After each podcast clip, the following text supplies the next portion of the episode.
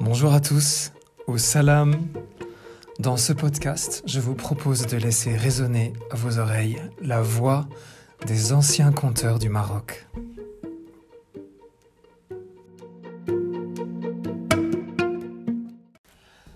Abdallah le blanchisseur, où tout ce qui arrive, Allah l'a voulu.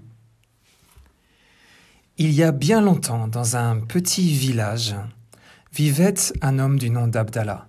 Il était très pauvre. À peine avait-il gagné l'argent de son petit déjeuner qu'il lui restait rien pour le déjeuner, l'argent de son déjeuner, rien pour le dîner.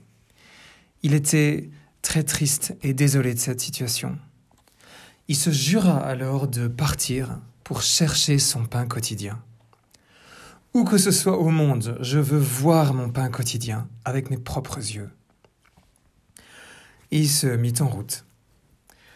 Après de longs jours de marche, il arriva dans un lieu où il n'y avait rien. Juste une vieille ruine, solitaire et lugubre. Il s'assit devant cette maison et pleura amèrement.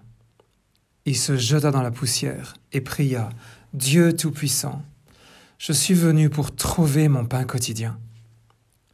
Alors, un ange lui apparut, tout illuminé, et il lui dit La paix soit avec toi. Abdallah répondit Et avec toi, la paix Es-tu Abdallah le blanchisseur? Oui, c'est moi. Que désires-tu?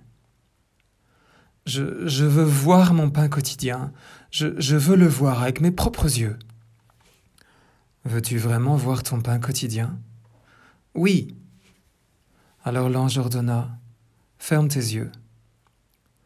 Il ferma ses yeux. L'ange le prit par la main, lui fit faire trois pas. Ouvre tes yeux maintenant. Abdallah les ouvrit et se trouva dans un monde lumineux et magnifique. Il vit que Dieu avait créé là un nombre immense de sources, autant de sources qu'il y a d'hommes sur la terre. Chacune de ces fontaines s'écoulait dans un bassin, c'était le pain quotidien de chaque homme. Abdallah s'approcha de la première source, où était écrit C'est le pain quotidien du roi. Cette fontaine coulait puissamment. Le flot était abondant et le bassin débordait de partout.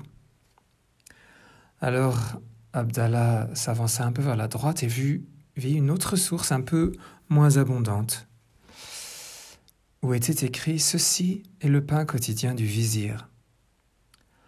Il avança un peu vers la gauche et en vit une autre, encore un peu moins abondante, où était écrit Ceci est le pain quotidien du juge. Alors il avança encore un peu et qu'est-ce qu'il vit? Une autre fontaine d'où coulait un minuscule filet d'eau. Juste une seule goutte s'écoulait de cette fontaine. Et quand la goutte suivante parvenait enfin à s'écouler, la précédente s'était déjà évaporée. Sur cette source-là était écrit Ceci est le pain quotidien d'Abdallah le blanchisseur. Il devint très triste. Il vit que son pain quotidien était maigre, très maigre. Alors il saisit une petite branche et décida Je vais essayer de libérer cette source. Peut-être qu'il s'en écoulera plus d'eau et que mon pain quotidien augmentera. Alors il s'efforça d'élargir davantage l'ouverture de la source. Il essaya péniblement, mais tout ce qu'il réussit à faire fut de boucher la fontaine totalement. Il ne coulait absolument plus rien, plus une seule goutte. L'ange vint alors et lui dit As-tu maintenant vu ton pain quotidien? Oui, je l'ai vu. Bien. Viens ici alors et ferme à nouveau tes yeux. Abdallah ferma ses yeux. L'ange lui dit Ouvre les yeux maintenant. Il les ouvrit et il se trouvera, revenu dans son ancienne vie, chez lui, dans sa misérable demeure. Tout triste, il retourna à son labeur. Il lavait, il battait les turbans, les cafetans, il piétinait les djellabas dans sa cuve d'eau chaude. comme il avait fait toute sa vie. Un jour, pendant qu'il lavait, il se mit à dire Je lave et je blanchis, je lave, mais je vous le dis, bonnes gens, et je ne mens pas. De mes propres yeux, j'ai vu mon pain quotidien. Dieu soit béni. Ce jour-là, justement, le roi passait par là. Il avait décidé, enveloppé dans une simple djellaba, de se mêler au petit peuple incognito.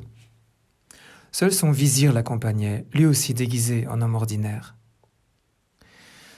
Le sultan entendit le blanchisseur crier Oui, je vous le dis, de mes propres yeux, j'ai vu mon pain quotidien, Dieu soit béni.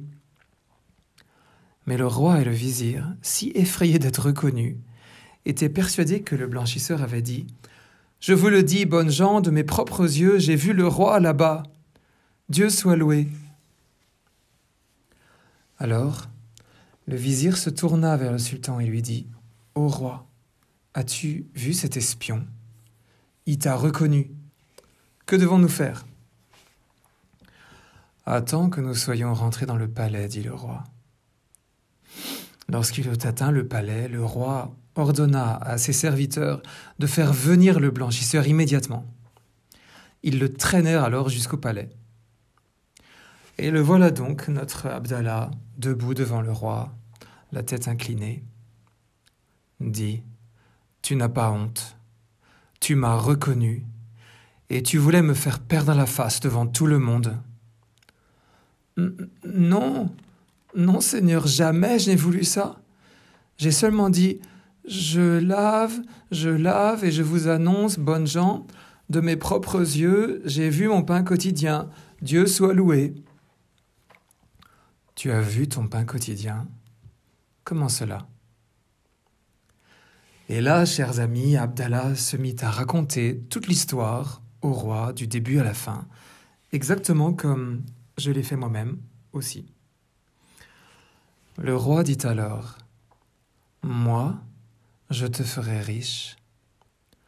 Allah t'a fait pauvre, mais moi, ton roi, je changerai cela et te ferai riche, Abdallah. Le roi lui offrit alors trente chameaux, trente vaches et trois palais. Il lui donna aussi une bourse pleine de pièces d'or. Abdallah n'en croyait pas ses yeux. Il était transporté de joie lorsqu'il se vit comblé par tant de bienfaits. Lorsqu'il voulut alors se jeter plein de gratitude devant le roi, il trébucha sur le sol glissant du palais. Il se brisa le crâne sur le sol de marbre et mourut. Son âme s'échappa de son corps, et du sang s'écoula de sa blessure. Et comme par miracle, le flot de sang, les filets de sang, formèrent une écriture sur le marbre blanc du palais. Et que pouvait-on lire là? Je l'ai fait pauvre, tu l'as fait riche. Je l'ai tué, maintenant toi, ramène-le à la vie. Lorsque le roi lut cela, il frémit dans son cœur. Il regretta alors amèrement sa faute, et il dit, Allah, il n'y a pas d'autre Dieu que toi. Je me prosterne devant toi, ô Tout-Puissant. Pardonne mon orgueil et ma folie. À partir de ce jour, le roi vécut dans l'humilité et l'obéissance. L'obéissance à Dieu. Lorsque sa dernière heure fut arrivée, son âme entra dans le paradis.